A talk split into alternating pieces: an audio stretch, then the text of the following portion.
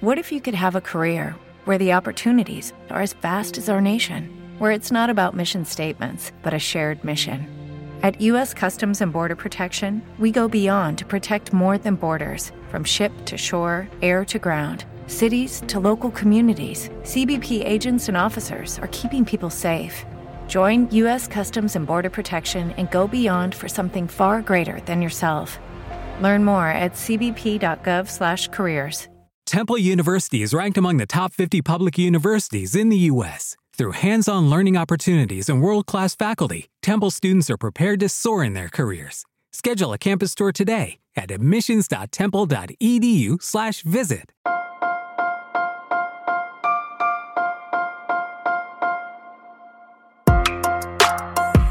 Buenos días, Madre Esfera. Buenos días, Madre Esfera, con Mónica de la Fuente. Bienvenidos a Somos Tribu. Somos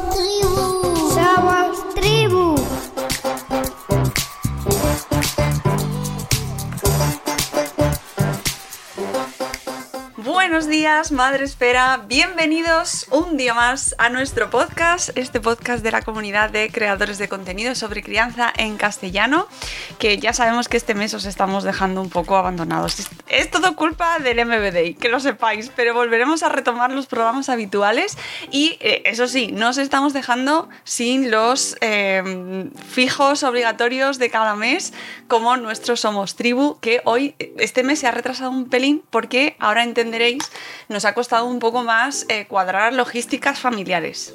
Eh, Claro, normal. es más fácil eh, do- dos hogares separados, ¿no? Tres personas distintas, que cuadrar una pareja. Y es que hoy, el Somos Tribu eh, abre las puertas a, bueno, pues una parte muy importante de la crianza. De la tribu. Y de la tribu, claro que sí. Eh, Arancha, que ya la hemos escuchado, buenas tardes, ¿cómo estás? Hola, buenas tardes, Mónica, muy bien. Encantada y ilusionada, ¿no? Con este, con este Somos Tribu. Pues sí, cuéntanos quién te acompaña y por qué ha sido esto así. Nos ha costado un poco más eh, hacer eh, encajar hor- horarios. Pues eh, este Somos Tribu, como veis, no está Chris, no vais a oír la voz de Chris ni la vais a ver si lo si veis en vídeo, sino que a mi lado estamos solo dos pantallitas y a mi lado está Mati, que es mi pareja, papá de mis dos niños, y, viene a hablaros, pues, bueno, viene a contarnos, ¿no? A la comunidad de Somos Tribu y la comunidad de Madresfera, pues, qué es lo que anda haciendo él eh, no en, la parte de su trabajo, porque no se dedica para nada ni a la educación, ni tiene que ver, eh, sino pues esa labor que está desempeñando eh, facilitando grupos de crianza para padres, para padres con P solo. ¡Oh! ¡Oh! Oh, oh, Bienvenido, Mati. Buenos, buenas tardes. Hola. Hola, buenas tardes. Gracias por invitarme.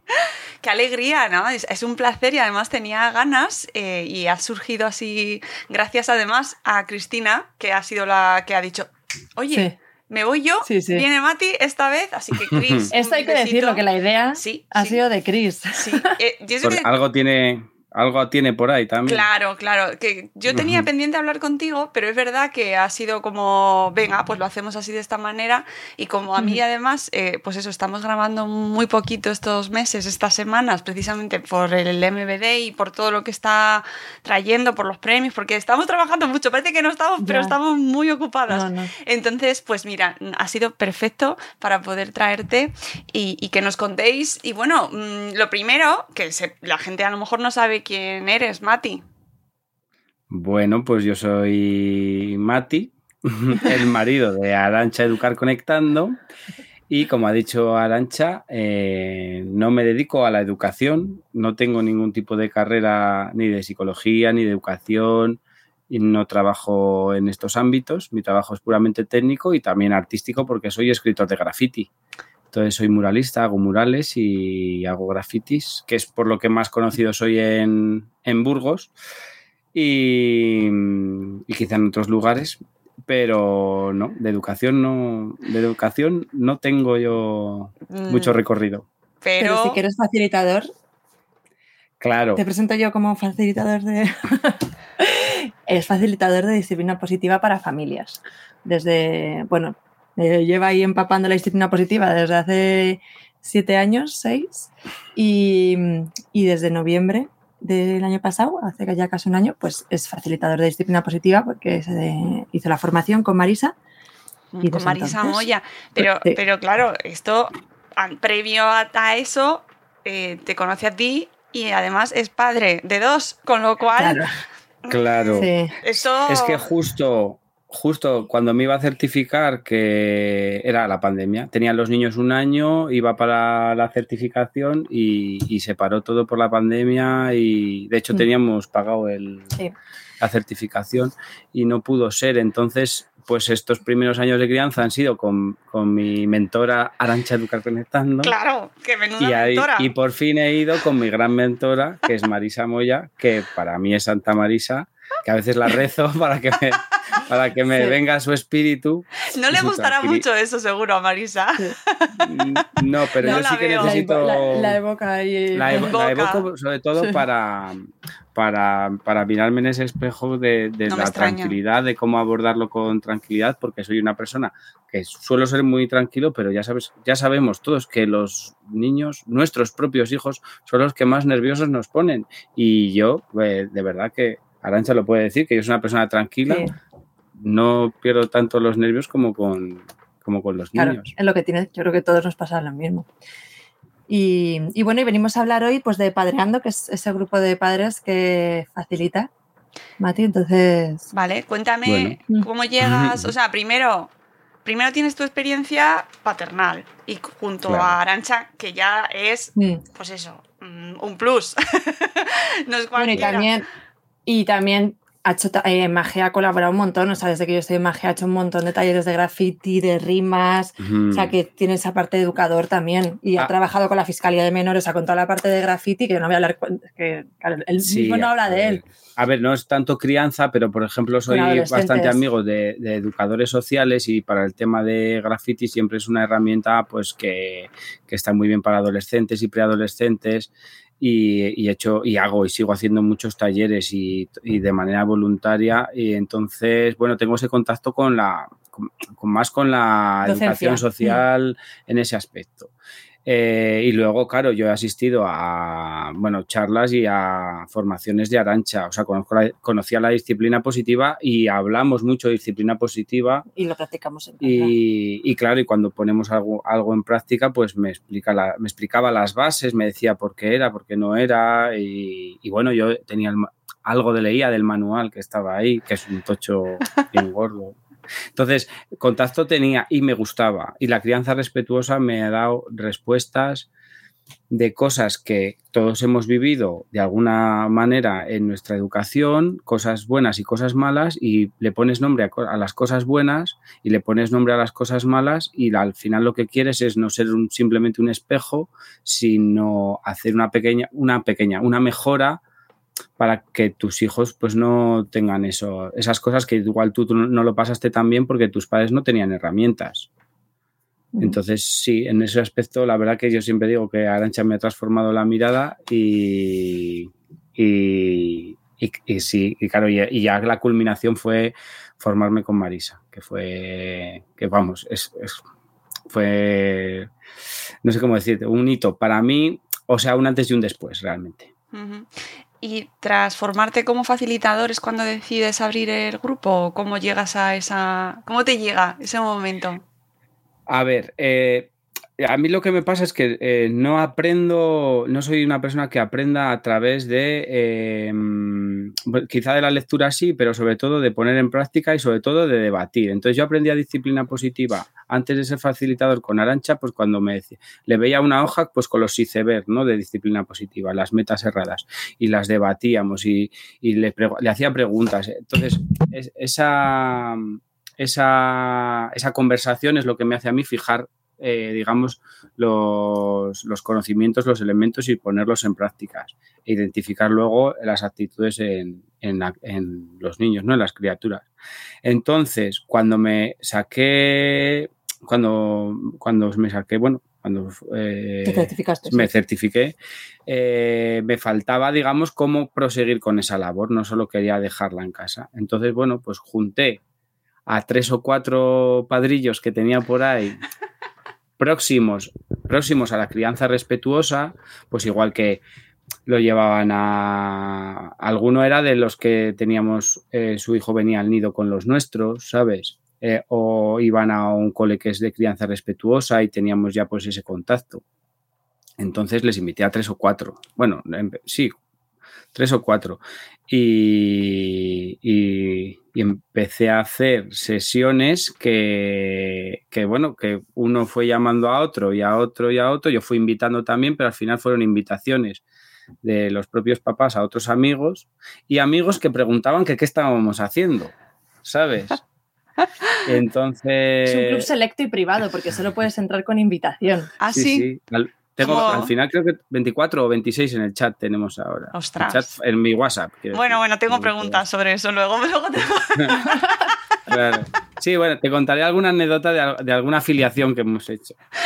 Entonces, eh, fue, fue muy natural en el aspecto de, pues sí, junté a unos cuantos, y, pero sí que es verdad que, el- que lo que hacía yo era mm, dar primero material de disciplina positiva estructurado.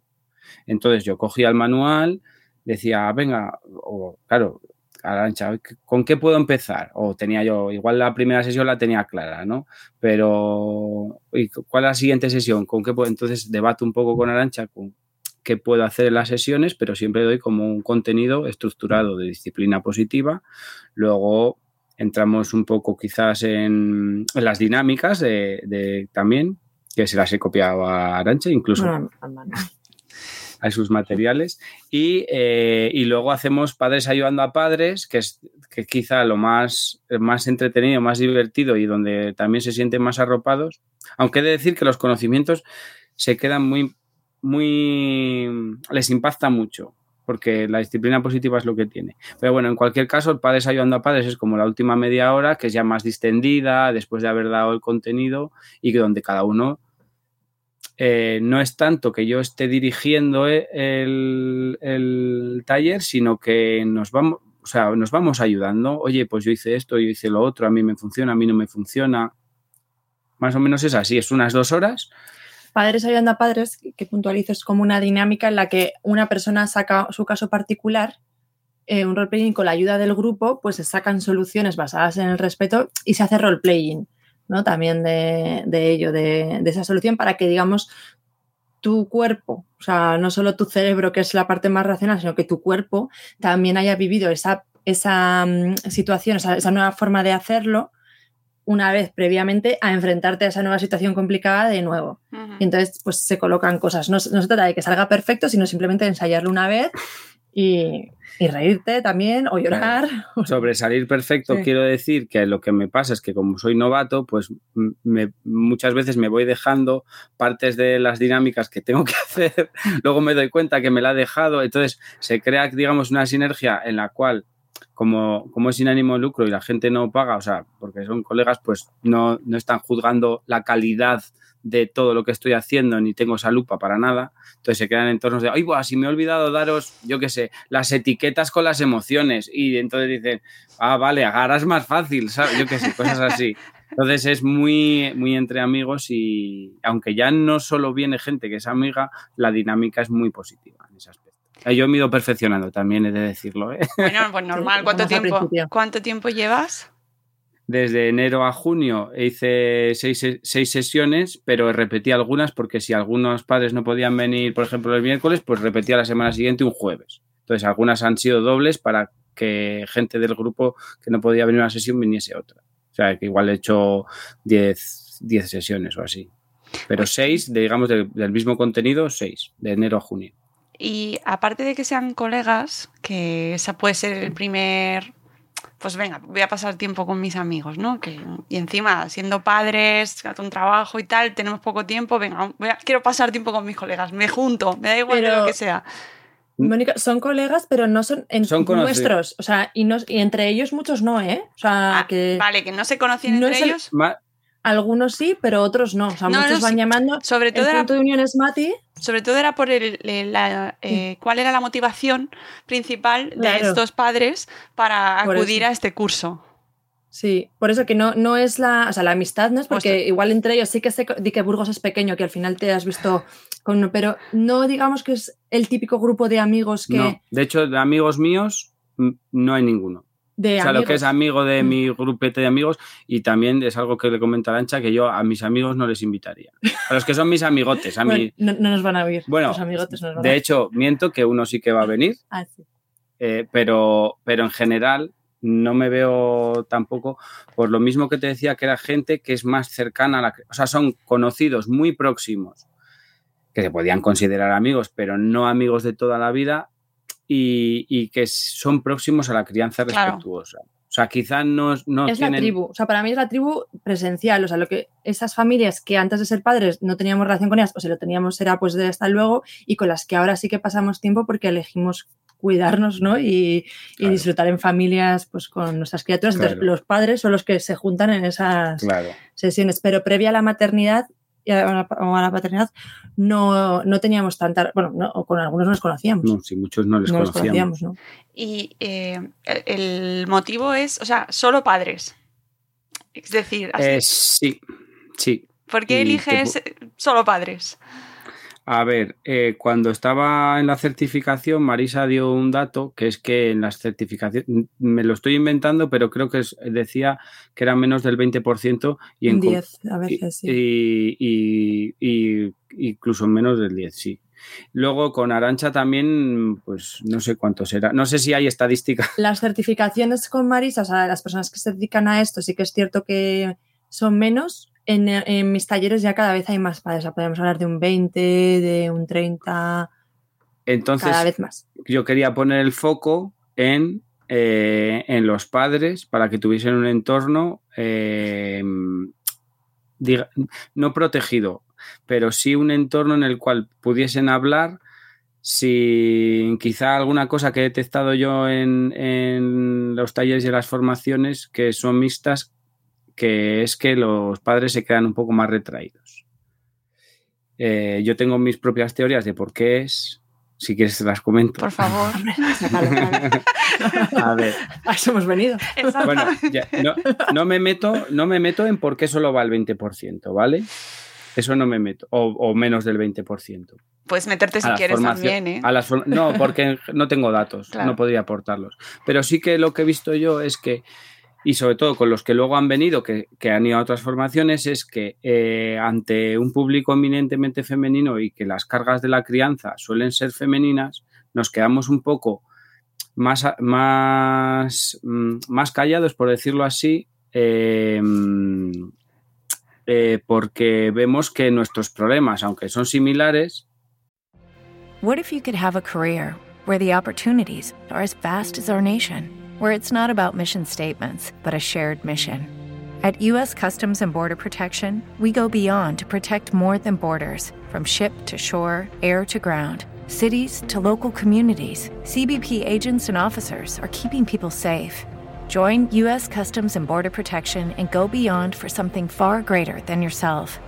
Learn more at cbp.gov/careers.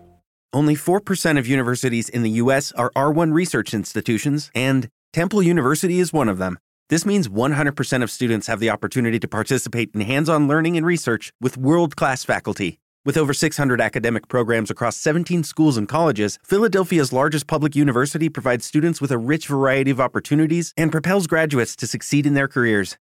Temple University. Schedule a campus tour today at admissions.temple.edu/visit. Eh, claro, eh, quizá eh, no queremos sobre representar nuestros problemas, queremos dar voz a las mujeres que, que tienen más que tienen más carga, más carga social. Entonces nosotros tenemos, básicamente lo que me he encontrado en el grupo es que tenemos los mismos problemas que las chicas, pero que cuando estamos en formaciones eh, mixtas, pues no queremos nosotros ser los protagonistas y decir es que a mí me ha pasado esto, porque cualquier mamá dice ya, pero es que yo encima mm, estaba dando el pecho por ejemplo. ¿sabes? Entonces, claro, pues yo me callo porque no voy a hablar de lo que me pasaba a mí para ponerle el chubasquero cuando tú encima estabas dando el pecho a tal. Entonces, como que... O la carga mental. O la carga mental, la carga social, porque cualquier papá va con dos niños al parque y somos super papá. Entonces, cualquier mamá va con dos niños al parque y si se deja el bocadillo, madre mía, ¿sabes? Entonces, todas esas cosas hacen que mm, los papás que es un problema masculino, no hablemos tanto de nuestros problemas delante de las mujeres. Sin embargo, lo que me encontraba yo, tanto en el grupo de amigotes como en el grupo de más próximo, pero entre, entre chicos, es que esos problemas existen. Y teníamos esas. Y tenemos esas inquietudes y tenemos. Entonces, depende en qué ambientes, pues se resuelven de una manera o se resuelven de otra. Entonces yo he visto que, sí que da respuesta a esas inquietudes y luego, claro, cuando estamos solo papás y estamos hablando de crianza, entonces ya ahí aflora todo y los problemas son básicamente los mismos. Ay.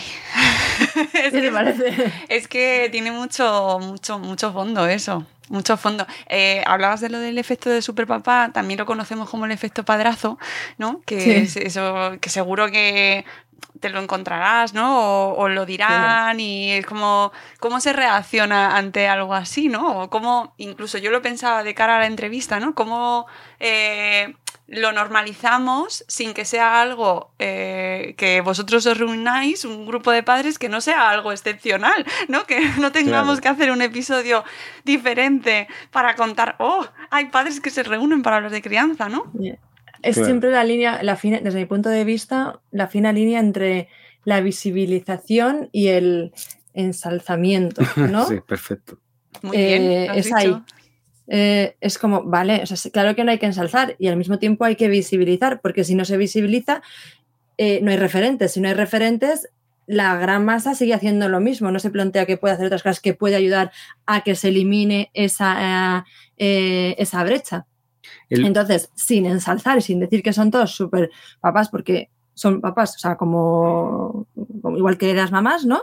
Sí que es cierto que eh, eh, merece, o, merece o, sorprende o, esa parte de visibilizar es importante para que haya ese cambio y en vez de un 20%, cada vez vayamos a un 50% o quién sabe, el día de mañana eh, habrá un grupo en el que por una cuestión logística, puramente logística, haya más papás que mamás en un taller. En un grupo creo. Lo que quiero polemizar un poco sobre esto porque quiero decir que lo del superpapá, hablando con los papás, es un problema que tenéis solo las mujeres. Es decir, sois las mujeres del parque las que, las que veis lo del superpapá, pero los papás no vemos a los superpapás.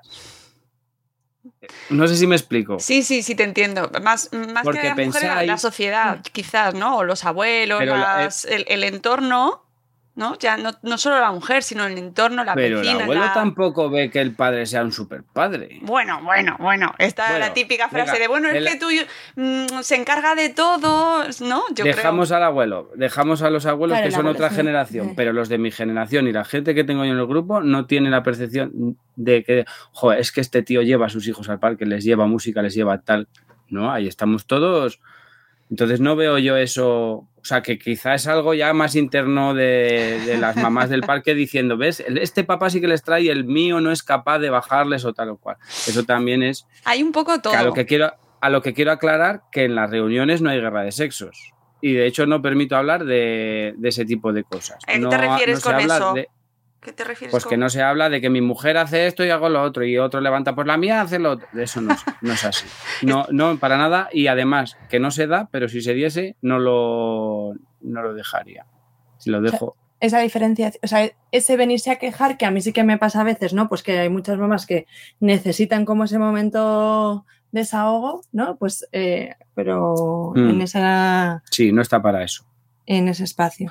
Quizás en algún momento, si hay una, si por ejemplo hay, hay diferencias en la crianza, pero, pero no por queja, sino por es que mi mujer hace esto, yo hago esto otro, yo pienso que esto está bien o ella piensa que está esto bien, eso se puede dar, entiéndeme, eso no es, pero yo hablo ya de la queja, del, o sea, de lo que es hombres en un bar con una cerveza hablando de sus mujeres, de lo mal que pasan y lo que mal, no, eso no es, no es para nada así, no, y no lo, vamos, no se da pero tampoco lo dejaría y hay veces que lo he dejado claro, digo, bueno, esto no, no vamos a hablar de esto, ¿eh? Claro, porque no es un grupo para en, ese estilo, ¿no? Sino para hablar de, de crianza, nada más, aunque es verdad que a veces puede entrar, porque como bien sabemos...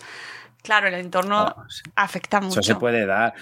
A ver, también tenemos la idea de que la crianza respetuosa es eminentemente femenina y también hay mamás que castigan, entiéndeme. Entonces, si el papá es el que no quiere castigar y la mamá sí, pues cuando estamos hablando de lo del castigo, pues te puede preguntar, oye, ¿y cómo yo le explico a mi mujer esto? Pues normalmente eso pasa con las mamás en los grupos de crianza de, que son femeninos y dice, oye, ¿cómo le explico yo a mi marido? ¿Cómo le explico yo a mi marido que mejor no castigar? Es que yo no quiero castigar. La gente suele venir con estas cosas del castigo y luego se llevan los premios de, que tampoco se dé premios. Ya, claro. Y ¿y esto cómo lo hacemos? Mm. Pero, pero sí, en esos, en esos sí se puede dar esa pequeña diatriba, pero no porque sea quejándome de mi mujer, sino porque hacemos las cosas diferentes y oye, pues vamos a encontrar un camino y lo que se intenta siempre es que, que, que el tránsito a la crianza respetuosa, porque al fin y al cabo es un tránsito, en disciplina positiva se llaman, eh, son, o sea, son entrenadores o entrenadoras, porque hay que entrenarse para ponerlo en práctica, pues y sea, nunca acabas.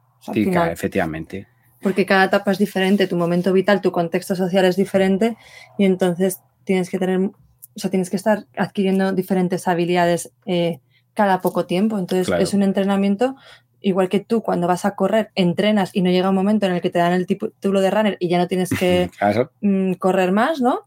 Pues esto es lo mismo es un entrenamiento constante de por vida hasta que yo, bueno, yo sigo llorando a mi madre a veces y necesito que mi madre me, sostenga. Entonces, yo creo que cuando, que cuando, tus hijos tienen 34 años tampoco has, terminado de entrenar. Hmm. ¿Y qué es lo que más, eh, además vosotros habéis estado en grupos mixtos y ahora eh, con este grupo Mati, ¿Qué es la, diferencia? Aparte de, imagino que eso que se abren más, no entiendo, pero aparte de eso se genera otras diferencias o se dan otras diferencias? A ver, si yo, por ejemplo, no me dejaría grabar las, las sesiones, porque mi lenguaje tampoco es el correcto para. porque hay mucho, hay mucha coña, hay mucha risa, se puede intervenir y quizá hay alguna barbaridad. Barbaridad, entiéndeme, barbaridad para poner en un grupo de crianza en YouTube, ¿sabes? Eso, pero en un entorno cerrado, pues, pues podemos decir alguna coña y alguna. Entonces, es muy distendido, ¿vale? Eh, esa podría ser la diferencia, claro. Claro, yo ahora me, o sea, me viene así un poco como que igual es más la diferencia por el entorno amigo que más por el entorno de padres. O igual también puedes, o sea, si fuese. Claro, ¿qué pasa? Que luego se nos han ido sumando, se nos han ido sumando amigos de amigos que han entrado en el selecto grupo y entonces cuando van se han sorprendido de lo que estamos hablando de la seriedad, digamos, de las cosas que estamos hablando, se han sorprendido de los contenidos en el aspecto de decir, qué cosa más interesante, qué, qué respuesta he encontrado en esto, pero también es que estamos bastante, tenemos bastante complicidad dentro del grupo. Entonces la gente que se ha sumado, se ha sumado en un, grupo que, estaba rodando y, que es divertido y que hacemos coñas y tal. Entonces el humor es una parte esencial y, digamos que eso se podía diferenciar de los grupos mixtos y también que... Pero claro, yo ahí, por ejemplo, eso es una cosa, más que mixto o masculino, es porque os conocéis, porque los grupos mixtos en los que nos conocemos también puede haber humor. Mm, yo eh, a este le veo un poco más garrulo, pero sí. no voy a dar detalles, pero un poquillo más garrulillo, ¿sabes? Sí. O sea, yo creo que también la diferencia es mucho en la, en, la parte de, por ejemplo, de cuando hablan, de cuando se abren puertas que no se planteaban a nivel, por ejemplo, la gestión emocional, ¿no? Que igual en un entorno mixto más femenino estamos como más acostumbradas a hablar de las emociones y, y en esos espacios no. Y cuando se da pues creo que en un entorno en el que tú estás con iguales por una cuestión de sociabilización, de identificación, hay mayor conexión y hay mayor apertura. Entonces, creo que eso también es importante. Sí, yo creo también que en ese aspecto eh, los tíos o nos ponemos una barrera o es que nos expresamos así para poder expresar esa cosa que tenemos dentro. Entonces, eh, pues eh, igual no nos ponemos, no nos afecta, o sea, nos afecta, pero lo exteriorizamos de esta manera de un poco más garrula para poder exteriorizarlo entre el grupo digo yo, ¿eh? no, lo tengo claro tampoco, pero en, otros grupos pues, más feminizados, pues sí que se, contempla, oye, pues que tengas este silencio, este ratito de llorar, este tal, este te doy un abrazo. Aquí abrazos nos hemos dado cuando hemos terminado de, ¡ojo, tío, ha estado de lujo! ¡Buah, qué pasada, tío! Que, o sea, pero de camaradería, de decir, y de que hemos descargado y hemos, y hemos comprendido cosas. Yo he visto... Yo he visto a los chicos cómo se les abría los ojos de decir, hostia, qué fuerte. Pero eso otras veces que, por ejemplo, la certificación, cuando lo he visto en una chica, pues hostia, qué fuerte, plas, y se ha derrumbado y pues igual Marisa le ha abrazado, le ha dicho que tiene un minuto para, o sea, que tiene lo que sea para tal, y ahí ha sido como, hostia, qué fuerte esto, tío, guau, guau, guau, se me ponen los pelos de punta, ¿sabes? No sé cómo decirte. Y claro, imagínate en un entorno en el que estás con esa sensibilidad, un tío de, decir, oh, tío, se me han puesto los pelos de punta con lo que hemos hecho ahora. Pues igual no casa bien esa manera de exteriorizar. Hay como una autocohibición, yo creo, eh, por la manera de expresar diferente. Entonces, yo creo que... Quizá en otros grupos sería de otra manera, no, no puedo garantizarlo. Claro, claro me parece muy significativo por esto de la gestión emocional, ¿no? De cómo, eh, cómo se ha educado, cómo nos han educado a chicos y chicas, ¿eh? O sea, cómo nos han educado, de qué manera se nos ha eh, enseñado a exteriorizar nuestras emociones y a gestionar nuestras emociones y de aquellos polvos estos lodos, ¿no? Como estamos ahora mismo, pues eso, ¿qué? ¿Que quedáis para hablar de crianza? Que es como... Mm, claro. ¿En serio? Claro. Sí, perdona. Y yo creo que, por ejemplo, cuando hay esa invitación también de no el grupo más cercano, sino de amigos de amigos, el hecho de que sea igual solo un grupo de, hombres, pues hace que, tengan como más apertura a participar que mm, si es, oye, nos vamos a apuntar a una escuela de familias para educar a, para aprender a educar a nuestros hijos. Y puede que a ciertas personas, a ciertos hombres, eso le genere más rechazo porque no encuentre su lugar ahí, ¿no? Y sin embargo, pues es que para mí es todo como como muy a ir a lo básico, ir al principio de sociabilización e identificación con los iguales, ¿no? Eh, en ese momento, pues rompes esa, esa, barrera y te acercas. Aunque sí que es cierto que en este grupo de padres en concreto, o sea, para ir, por eso hacía la broma al principio, que es un grupo selecto, ¿por qué? Porque tienes que tener una sensibilidad, porque, por ejemplo, mm. para discutir que no hay que pegar a los niños, no están. O sea, no quieren que, alguien vaya al grupo poniendo en duda eso, o, que no hay que, o que castigar es la forma de educar. Tú puedes decir, he castigado y no sé hacerlo de otra manera y quiero hacerlo de otra manera. Sí. Pero... Yo no me veía capaz, digamos, no me veía capaz, siendo el primer grupo al que facilitaba, de tener una conversación con alguien que no estuviese convencido de criar de manera respetuosa. Yo puedo eh, ayudar en un cambio de alguien que tiene pensado cambiar y no sabe cómo hacerlo. Lo que no me veía capacitado y ahora mismo sigo sin verme es en convencer. O sea, podemos tener una charla. Lo que no puedes es venir a un taller de disciplina positiva a decirme que la disciplina positiva no vale. Y no puedo estar en ese taller hablando contigo sobre que no vale la disciplina si vale porque tengo aquí a cuatro, cinco, seis o diez personas que han venido pensando que quieren cambiar. Entonces, a esas personas, hombre, tú me puedes decir que cómo pones esto en marcha, que te parece dificilísimo, entiéndeme, y todo lo que tú quieras. Lo que si me vienes al taller y dices, va, esto, pues de toda la vida le hemos dado una colleja, joder, pues no, macho, no, no me voy a poner a discutir contigo sobre eso. Ahora, si me dices, joder, es que yo no sé cómo hacerlo, es que como me parece difícil y no, le, y no les castigas, ¿no? Ni, ni y premios tampoco. ¿Cómo que hay premios tampoco? ¿Cómo, cómo, es, ¿Entonces qué? ¿Entonces qué? Claro. Entonces, claro, eso sí, pero yo de verdad no me ni me veo ahora capacitado. Sí me veo en un bar para una persona que tal decirle por qué las virtudes, pero no en un taller que se está dando un contenido para convencer a un desconvencido. O sea, Que eso Ya, te poco puede. a poco. Poco a poco. Poco a poco. Hombre, a ver, cada vez tengo más argumentos porque cada vez voy trillando más. Pero Claro. también lo hago por mí, ¿eh? Para, para yo tener los contenidos frescos, el manual fresco, mirarme hacia adentro, mirar en los demás, porque siempre la educación siempre es mirar en los demás y mirarte hacia adentro. Yo de, de quien más he aprendido ha sido de Arancha, viendo cómo tratan los niños y, y de la mamá de día que teníamos aquí, cuando yo estaba en el cuarto doblando ropa, simplemente oyendo cómo les trataban los niños, ¿sabes? Y, y digo, pues es que, esto, es que claro, joder, es que así sí, así sí, ¿sabes? Entonces yo intentando repetir, sí, sí, intentando repetir como un loro.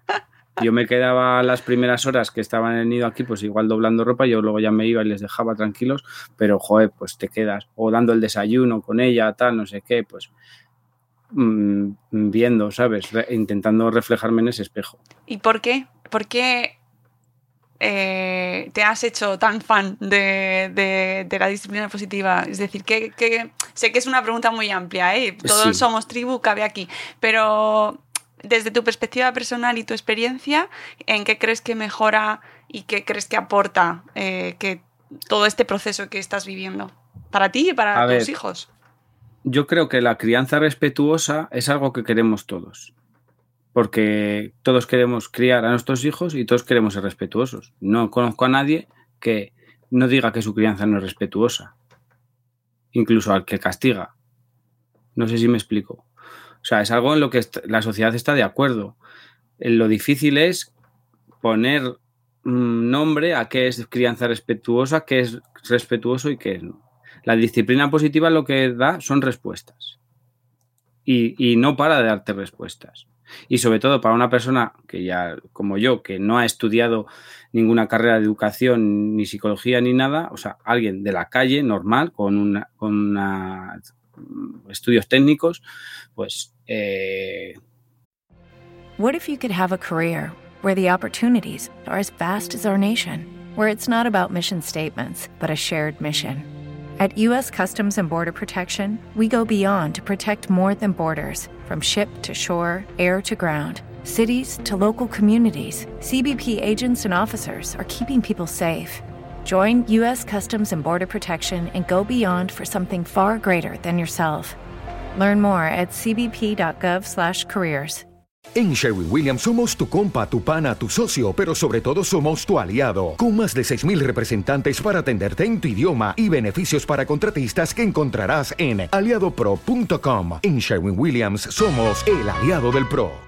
te das respuestas. O sea, yo no quiero castigar, pues es que hay alternativas al castigo y se sabe por qué el castigo eh, mm, es una peor opción que, que otras opciones. Y, luego ya te viene con lo de los premios, ¿no? Que siempre lo digo porque a la gente le impacta bastante cuando son legos en esta materia. Entonces, ¿y por qué? Pues mira, es que esto también incentiva ciertas cosas. Que yo esas mismas cosas las he descubierto mientras Arancha se iba certificando y lo íbamos hablando y decía, ah, y me iba abriendo los ojos y decía, jo, claro, sí es que es verdad. Y, y entonces, para mí, la disciplina positiva es una respuesta, pero además es una respuesta accesible a todo el mundo, pero muy accesible, más de lo que la gente se imagina. El cambio es personal, hay que trabajar, trabajar y trotar, pero, pero, joder, mm, yo estoy a gustísimo viendo cuando me equivoco de cómo la he cagado y decir, "Uf, la he cagado muchísimo y a ver cómo reparas esto y cómo tiras para adelante y cómo la próxima vez no, no, no la cagas. Y yo estoy a gusto con eso porque sé que mis hijos no han vivido al yo que podía haber sido, pues castigón, eh, no sé cómo decirte, al, al que, al que yo iba a ser, a, a la persona que iba a ser y que no he sido, porque yo me veo ahí, digo, porque hay veces que te entran ganas de castigar y dices, "Jo, es que te vas a quedar sin tal. Entonces, esa podía haber sido yo, pero hay veces que lo digo, ¿eh? que digo, te tenía que castigar, pero no te voy a castigar, ¿eh? no te voy a castigar. que luego digo, no sé si esto está aprobado por, Hay que llamar a por, Marisa. Ye- por Jalen. Por Jalen. ¿Cómo es? No, ¿quién No, es? es que tengo un break que vamos a poner el cargador, que es que Ah, tenía tanto cable aquí. Ya, está. Listo. 36. Hemos vuelto. Estáis los dos, muy bien. Eh, no, me parece muy interesante porque eh, realmente al final hay mucha, o sea, hablamos muchísimo de disciplina positiva, muchísimo, muchísimo, pero la gente al final tampoco se quedan muchas veces con lo que se quieren quedar, ¿no? Y con el educar mm. sin recompensas ni castigos, pero yo quiero que me hagan caso, yo quiero que mis hijos se porten bien, ¿sabes? Entonces eso lo hablamos mucho. Claro, al final es eso y lo que se busca, ¿no? Y luego genera la frustración. Buah, a mí eso de la disciplina positiva no me ha funcionado. Eso no vale para mí.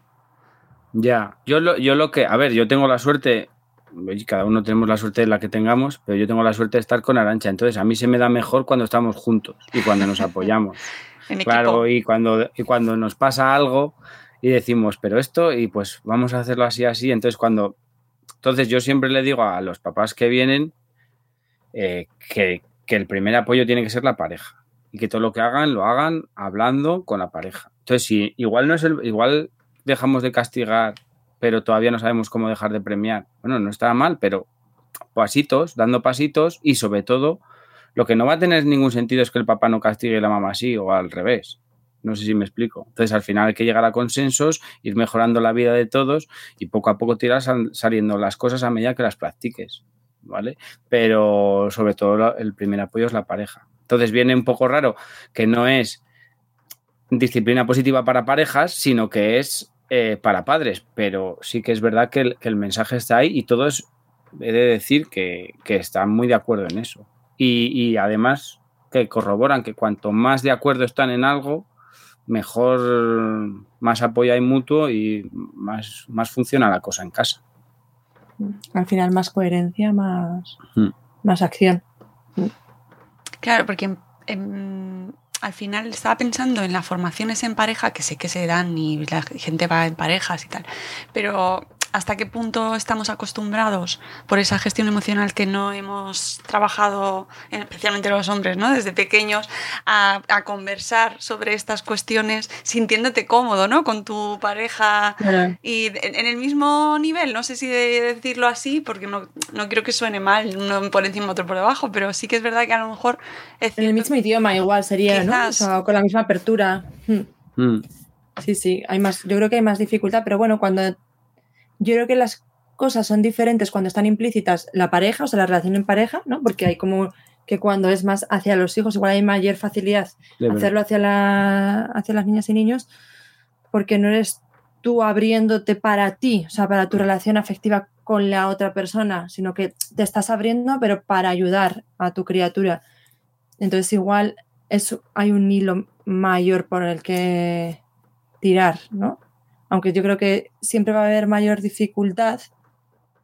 O sea, para mí está mucho más. Hay una relación directa en, las veces que te han dicho a ti no llores con la dificultad que tienes tú de acompañar el llanto. O sea, hmm. y eh, vamos, tampoco tengo datos, pero no tengo dudas de que eh, esa frase se la han dicho muchísimo más a, por ejemplo, mi generación, los niños de mi clase, imagínate, que a mí.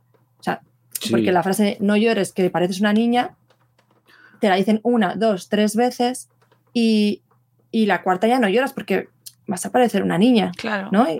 Y, eso en mi, generación, o sea, cuando yo tenía hace 20 años, no, 20 y pico años, eh, estaba a la orden del día. Mm. Sí, o nenaza o cosas así, sí.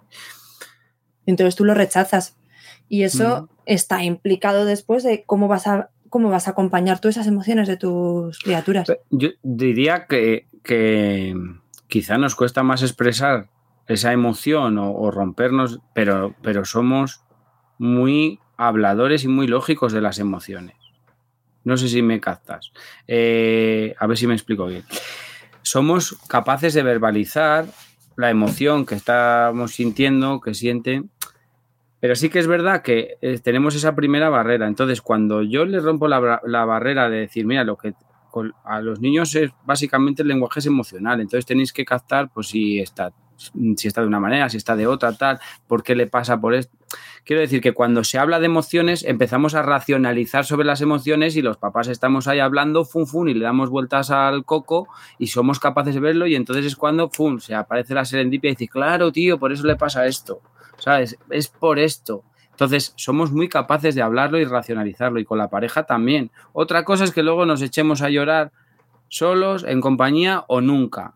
mm, vale, no te lo discuto, pero lo que es hablar de las emociones y sobre todo en, la crianza de las criaturas, si sí, somos muy capaces de decir, joder, es que a este niño le pasa algo. Y yo veo las preocupaciones de los padres y son tanto de los del grupo como cuando pillo a gente, a papás en el parque que son así que no saben de crianza respetuosa, están ahí preocupados por sus hijos y hablan de las emociones y eso. Otra cosa es que, pues sí, no, no, no se muestran vulnerables. Esa vulnerabilidad quizá es más, más privada, pero entiendo que para el cambio no hace falta en principio mostrarnos vulnerables entre nosotros, sino simplemente empezar a hablar de las cosas y ya vendrá la siguiente generación que haya podido llorar tranquila Sí, sí, sí, yo tengo mucha confianza en las próximas generaciones y eso que en la nuestra, oye, poco a poco algo vamos consiguiendo y ya estamos haciendo, consiguiendo muchas cosas, ¿no? Ya estamos hablando de muchas cosas que nuestros mm. padres ni se han planteado, vamos, eh, Mira, Te voy, a, te voy a contar una anécdota de uno de los eh, chicos que se ha apuntado. Estaba en un parque, eh, había quedado con uno de los papás que, que quedamos porque sus hijos, porque mis hijos y sus hijos son amigos, entonces eh, estaba hablando con él y estábamos hablando de una de las sesiones y me decía, jo, pues qué interesante el otro día, fíjate, y ya pues empezamos a hablar de los niños, como hablas en el parque, pero sobre la sesión que hicimos. Qué interesante, no sé si era sobre metas erradas, bueno, da igual, sobre la sesión que fuese. Qué interesante, qué tal qué cual. Y entonces se nos junta otro papá del parque y tal, no sé qué, y a los cinco minutos dice, ¿pero de qué estáis hablando? O sea, no, porque tenemos un grupo de crianza para padres y tal. Y dice, ¿cómo? ¿Eso existe? Sí, sí, pero dijo, pues yo, yo quiero eso. O sea... ¿Ah, sí? Y escucha, que yo creía que era amigo de mi amigo. Pero no. ¿Y qué va? Era un tío que, que estaba en el parque y ya sabes cómo es el, la manada del parque, que te vas juntando con un padre, con otro, depende de qué niño juegue con quién, y al final terminas hablando con cualquier desconocido o desconocida, y este padre no era amigo de mi amigo. Y al fin yo le di el número, aquí está el WhatsApp, le metí, digo, si puedes venir, te vienes y tal. Y, era y es profesor universitario el, ¿Ah? chico. No tiene nada que ver con educación ni nada. También, no, quiero decir que... Dices. ¿Eh? Ah, no, que no tiene que ver con educación infantil. Él era profesor, quiero decir que, no, era una persona culta y tal, pero cuando nos empezó a oír hablar y tal, dijo, sí, sí, me interesa, me interesa, me interesa eso, eso me interesa. eso de lo que estáis hablando no sé lo que es, pero yo quiero eso, quiero saber más. Y claro, ya me puse yo a hablar con él y qué hacíamos y tal, y sí, sí. Quiero decir que al final, este es un ejemplo, pero hay, hay quizá otros que la gente no lo sabe. Pero bueno, está, a su alcance y a su acceso simplemente mejorar un poco su vida porque llega un momento, yo siempre le digo a los papás que vienen o con los que hablo a veces de disciplina positiva, como que empiezas a castigar poco cuando son pequeños y empiezas a castigar más y más cuando se te va haciendo bola la crianza o lo que, lo que he visto yo, ¿eh? porque a mí esto no me ha pasado, pero lo veo. Y llega un momento que dices, es que que tiene seis años, que no le quiero castigar un mes sin no sé qué. O sea, es que no quiero esto. O sea, como que se te hace bola y llega un punto donde tú mismo reflexionas y dices, es que la dinámica que llevo no es, no es lo que yo quería para mi hijo. Yo quería educar no como mis padres, yo quería educar de otra manera, no quería ni castigar, no quería ni vocearles, pero como que se les ha hecho bola. Entonces llega un momento que mm, no, no saben entonces yo creo, yo creo que eso es muy, muy usual, pero a mamás y a papás. ¿eh? Hmm. Oye, ¿cuál es el freno más habitual que os encontráis vosotros como padres para o que te encuentras tú, ¿no? Eh, es un bloqueo el que te encuentras de manera general. Pues mira, te voy a decir que eso es eh, súper heterogéneo, porque dentro del grupo algunos se ponen fatal con el llanto. Yo me pongo malísimo con las agresiones entre hermanos. Otros se ponen fatal con la comida. Otros se ponen fatal con la limpieza. O sea, cada uno somos de un papá y de una mamá. Es, es brutal cómo cada... O sea, me cuentan cosas que digo, tío, eso es de risa. O sea, eso, yo no, no me río de ello, sino de, eso me pasa a mí en casa. Bueno, aparte de que me pasa continuamente y yo me descojono. ¿Sabes? Y esto para mí está chupado.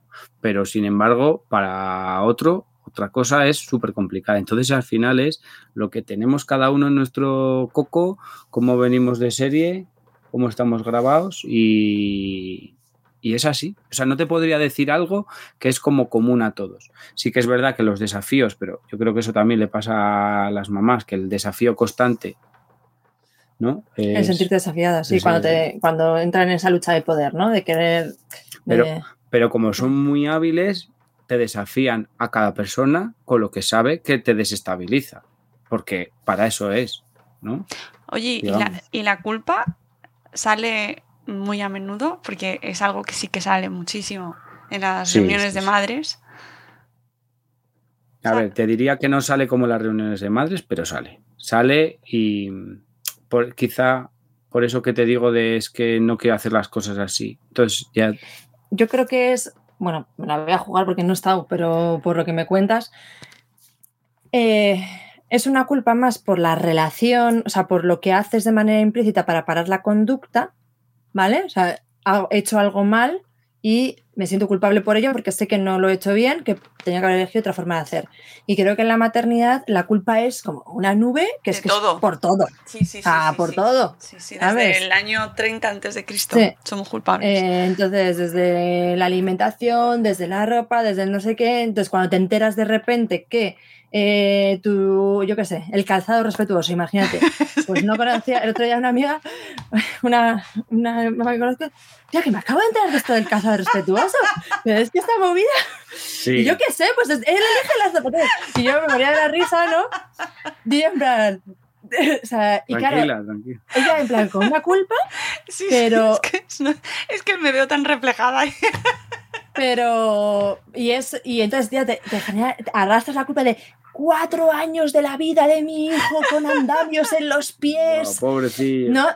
Y eso yo creo que en, en los grupos de padres, o en la paternidad en concreto, no pasa. Es como mucha más de responsabilidad de, ah, vale, que hay calzado respetuoso. Venga, pues vamos a es. comprarlo. Somos como más lógicos en ese aspecto. No se ha hecho hasta ahora. Pues vamos a comprarlo. Pero hay, ah, sí, mira, mira, mira qué guapo. Y encima lo hay fosforito, para adelante. ¿Sabes? Ahora sí, ahora voy a. ¿Dónde dices que lo se compra? Y lo compramos. Vea, sí que es verdad que yo, en el tema de los castigos y tal y cual, sí que lo veo que, es, que tienen su culpabilidad porque no lo quieren hacer. Sobre todo no quieren repetir tendencias de, de- de sus padres. También es verdad que, Pero sí, no es esa culpa nube, como dice Arancha, que- que tenéis perdón. las mamás. que, que la culpa nube esta también es un poco como de, porque se supone que ya lo tendríamos que saber, ¿no? Sí. A los padres no se les presupone ese conocimiento. Es como, mira qué bien, se ha enterado, ¿no? Pero a las madres, ¿cómo no lo vas a saber? Pero si encima mm, est- estás todo el día leyendo libros y hablando Sí. y escuchando podcasts y no lo sabías. Y Los, los padres es, es como, ah, que me he enterado de esto, mira qué listo soy. Lo- Perdón, lo que eh, sí que veo, sí, sí, lo que sí que podría haber es eh, como una preocupación, eh, no, no culpa, pero una preocupación, como un- una carga de preocupación. Como, sobre todo cuando hay conductas un poco.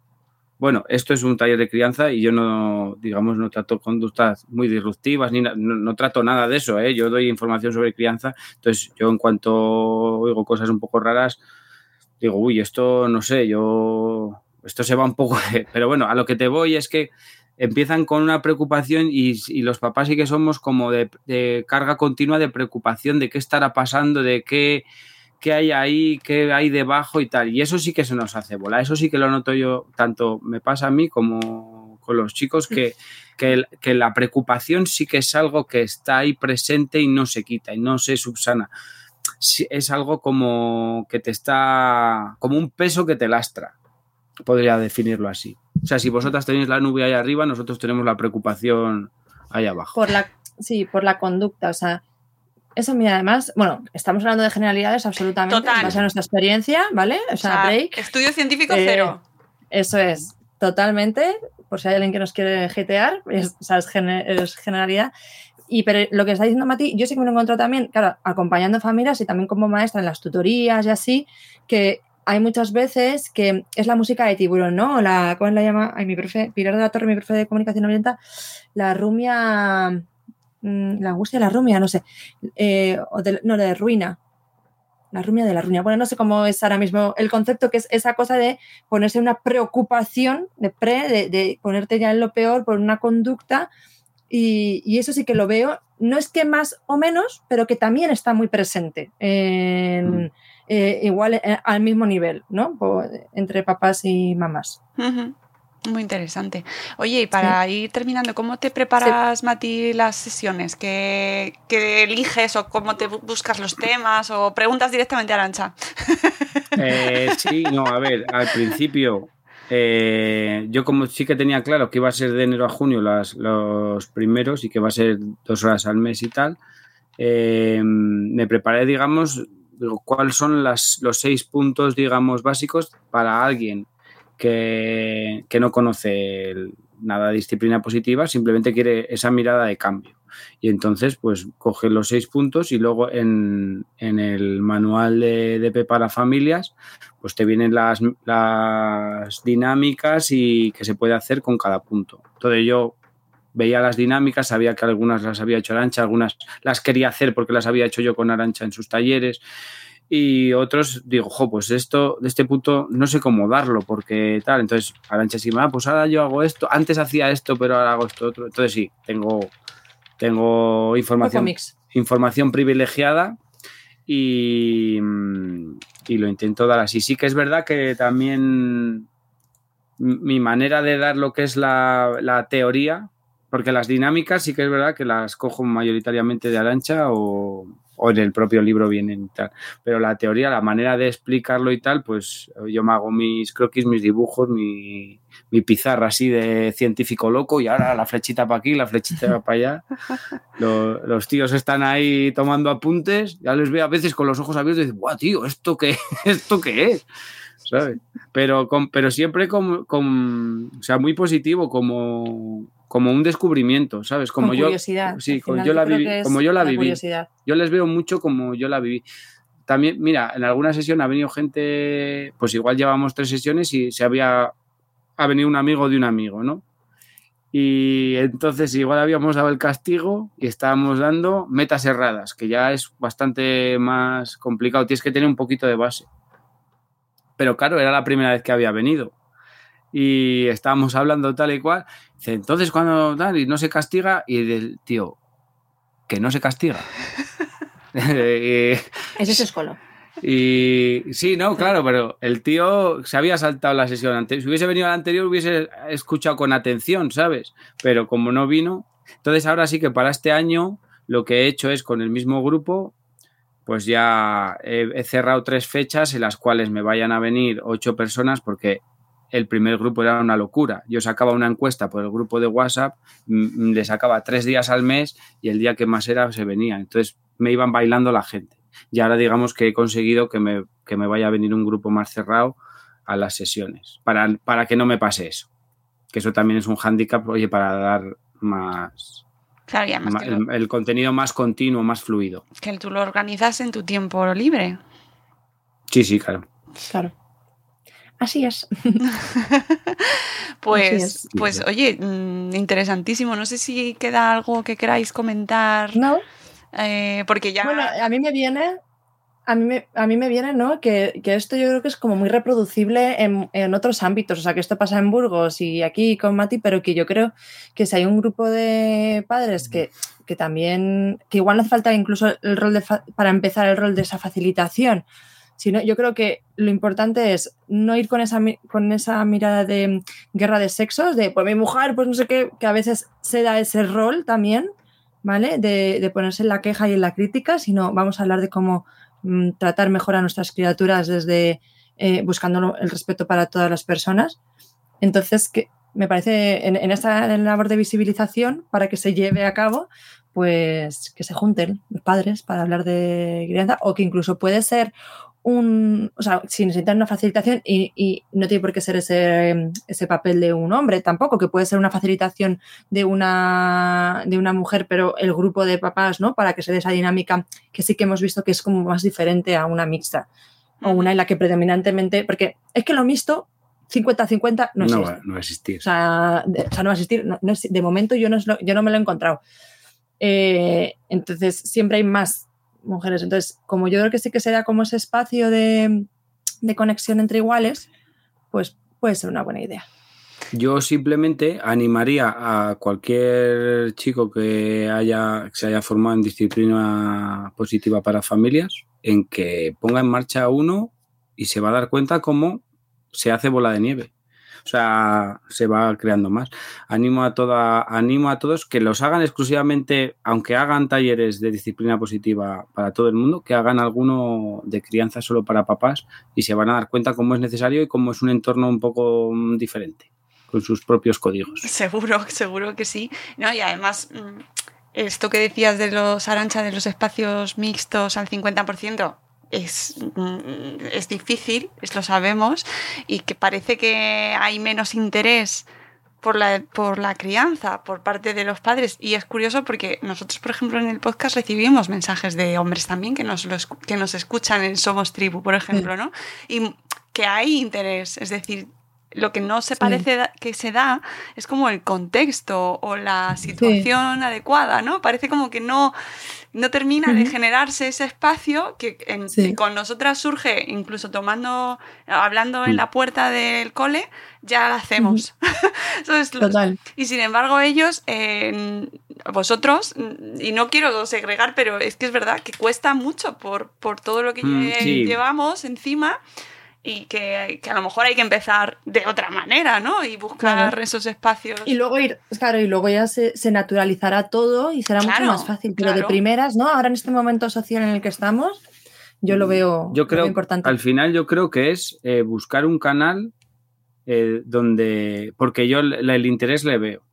O sea, yo realmente veo el interés de, de, los papás en el parque, quiero decir, no de los míos, sino en el parque. Lo que pasa es que yo creo que falta esa canalización. Entonces, a nada que des como un empujoncito, pues lo que te digo, oye, ¿de qué estáis hablando? ¿De qué, qué es eso?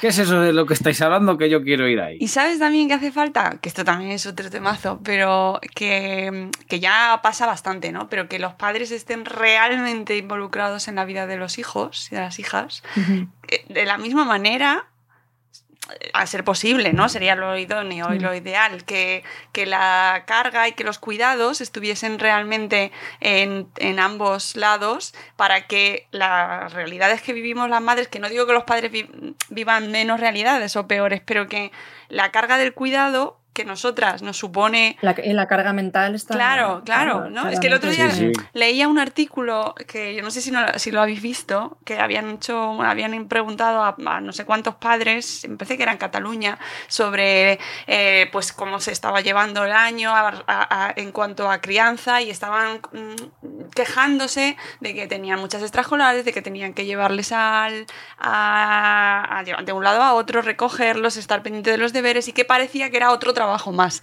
¿no? Y el artículo estaba como enmarcado, como en los padres están quejando de la carga que supone tener hijos. Y, claro, eh, esto es lo que llevamos haciendo nosotras every day, toda la vida, y entonces a lo mejor en el momento en el que esto se normalice y se convierta en una Oye, pues trabajo más. Sí, ¿no? los cuidados, el, la pasta que cuesta los cuidados. Claro, y la pasta y lo que implica y lo que te quema y lo que te quema mentalmente y por qué acudes a un grupo de crianza. Ojo que yo no diría, o sea, sabiendo que la carga es mayoritariamente las mujeres, mm, los hombres mentalmente lo pasamos mal, que eso no sé qué significa. Quiero decir que tienen preocupaciones, que les dan vueltas al coco. No, no, no quiero decir que sea lo mismo, quiero decir que aún así estás ahí y dices, y encima haces esto, esto, y te dices, ¡buah! Entonces ya olvídate, ¿sabes? No, no doy más de mí. Claro, quiero decir que no sé si hay algo incapacitante ahí, no. Por favor, que nadie nos. Que o sea, estamos en un entorno amable y positivo y, tal. Eh, y con humor. Pero sí que eh, yo sí que sí, Yo, hablando en serio, diría más bien que eh, el proceso de. de darse cuenta, o sea, lo que tienes tú de razón es cuando los hombres nos hemos incorporado a la carga mental, la carga de la familia, tal, a la carga de la crianza y los cuidados, vemos todo lo trabajoso que es y nos está costando adaptarnos a eso. Entonces, para adaptarnos a eso necesitamos también un proceso y ese proceso debe ser no desde la culpa y el señalamiento, sino desde el apoyo. Y yo lo que estoy viendo con esta gente es eso, que no, les, no les importa eso, no les importa coger más carga y tal, pero sí que necesitan pues, pues este tipo de entornos para, para, sobre todo para que la crianza respetuosa sea respetuosa y no se quede simplemente en un brindis al sol. Me parece muy bien. Bueno. Qué bonita manera de terminar. Sí, sí, sí, sí, nada, muy bien. Oye, chicos, muchas gracias. Ha sido súper interesante. Mati, Arancha, un placer juntaros ahí. que hayáis hecho la magia en el hogar para estar los dos juntos aquí.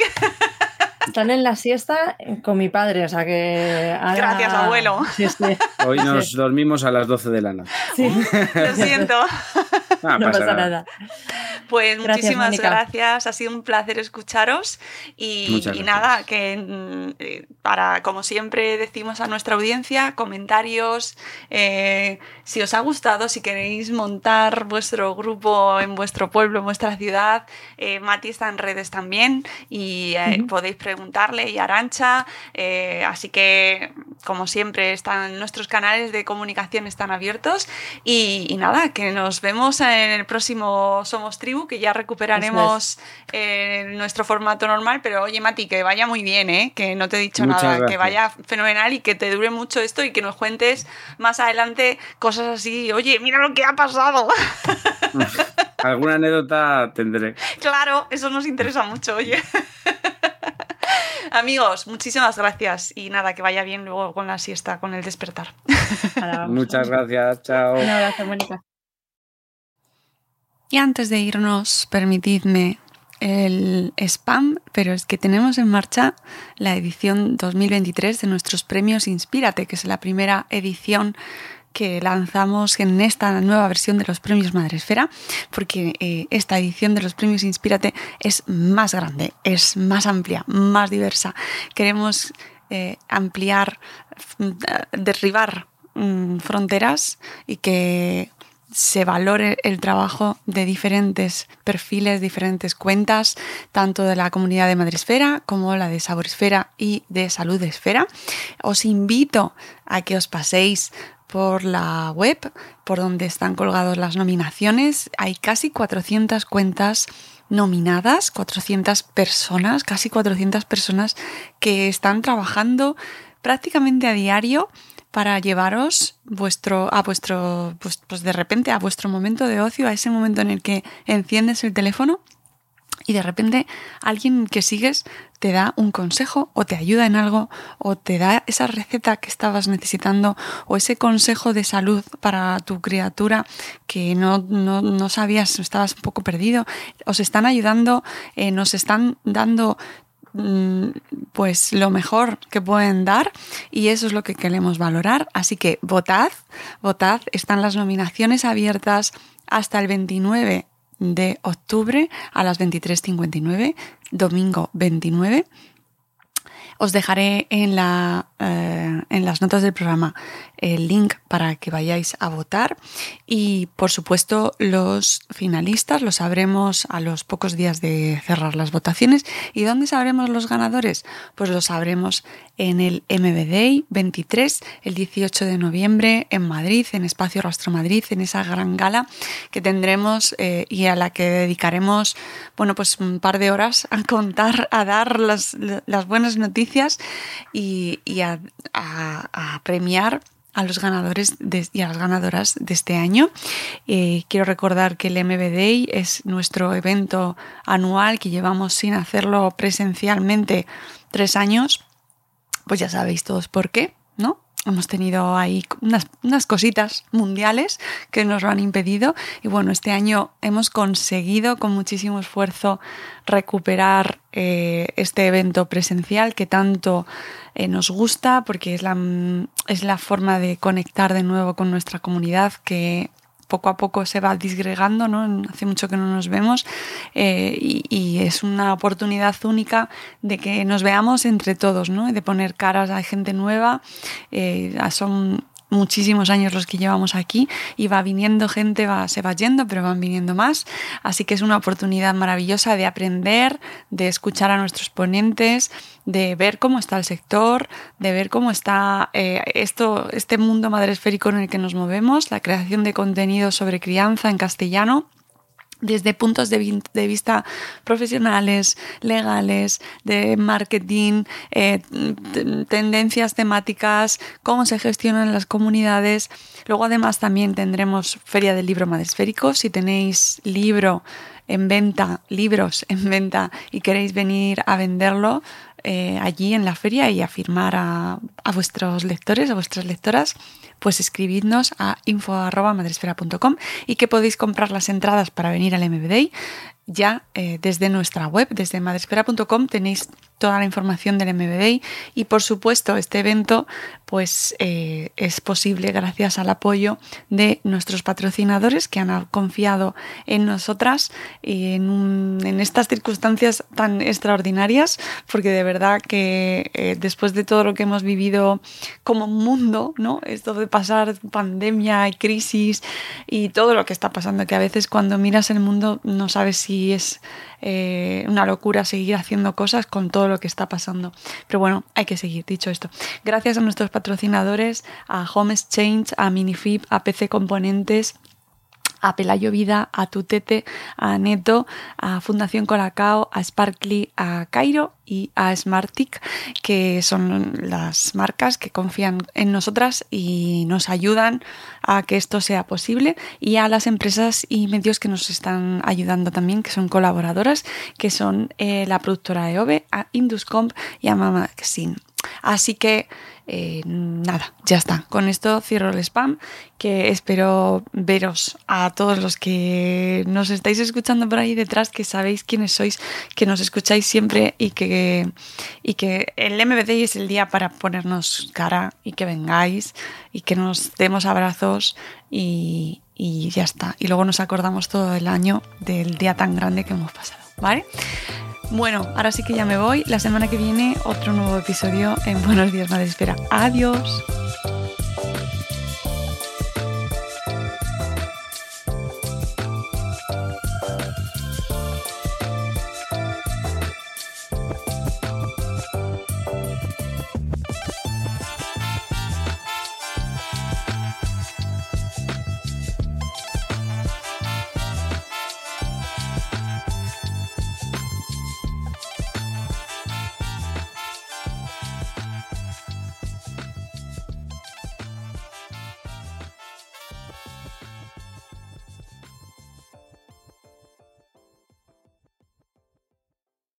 Dale más potencia a tu primavera con The Home Depot. Obtén una potencia similar a la de la gasolina para podar, recortar y soplar con el sistema OnePlus de 18 voltios de Ryobi desde solo 89 dólares. Potencia para podar un tercio de un acre con una carga. Potencia para recortar el césped que dura hasta dos horas. Y fuerza de soplado de 110 millas por hora. Todo con una batería intercambiable. Llévate el sistema inalámbrico OnePlus de 18 voltios de Ryobi. Solo en The Home Depot. Haces más. Logras más.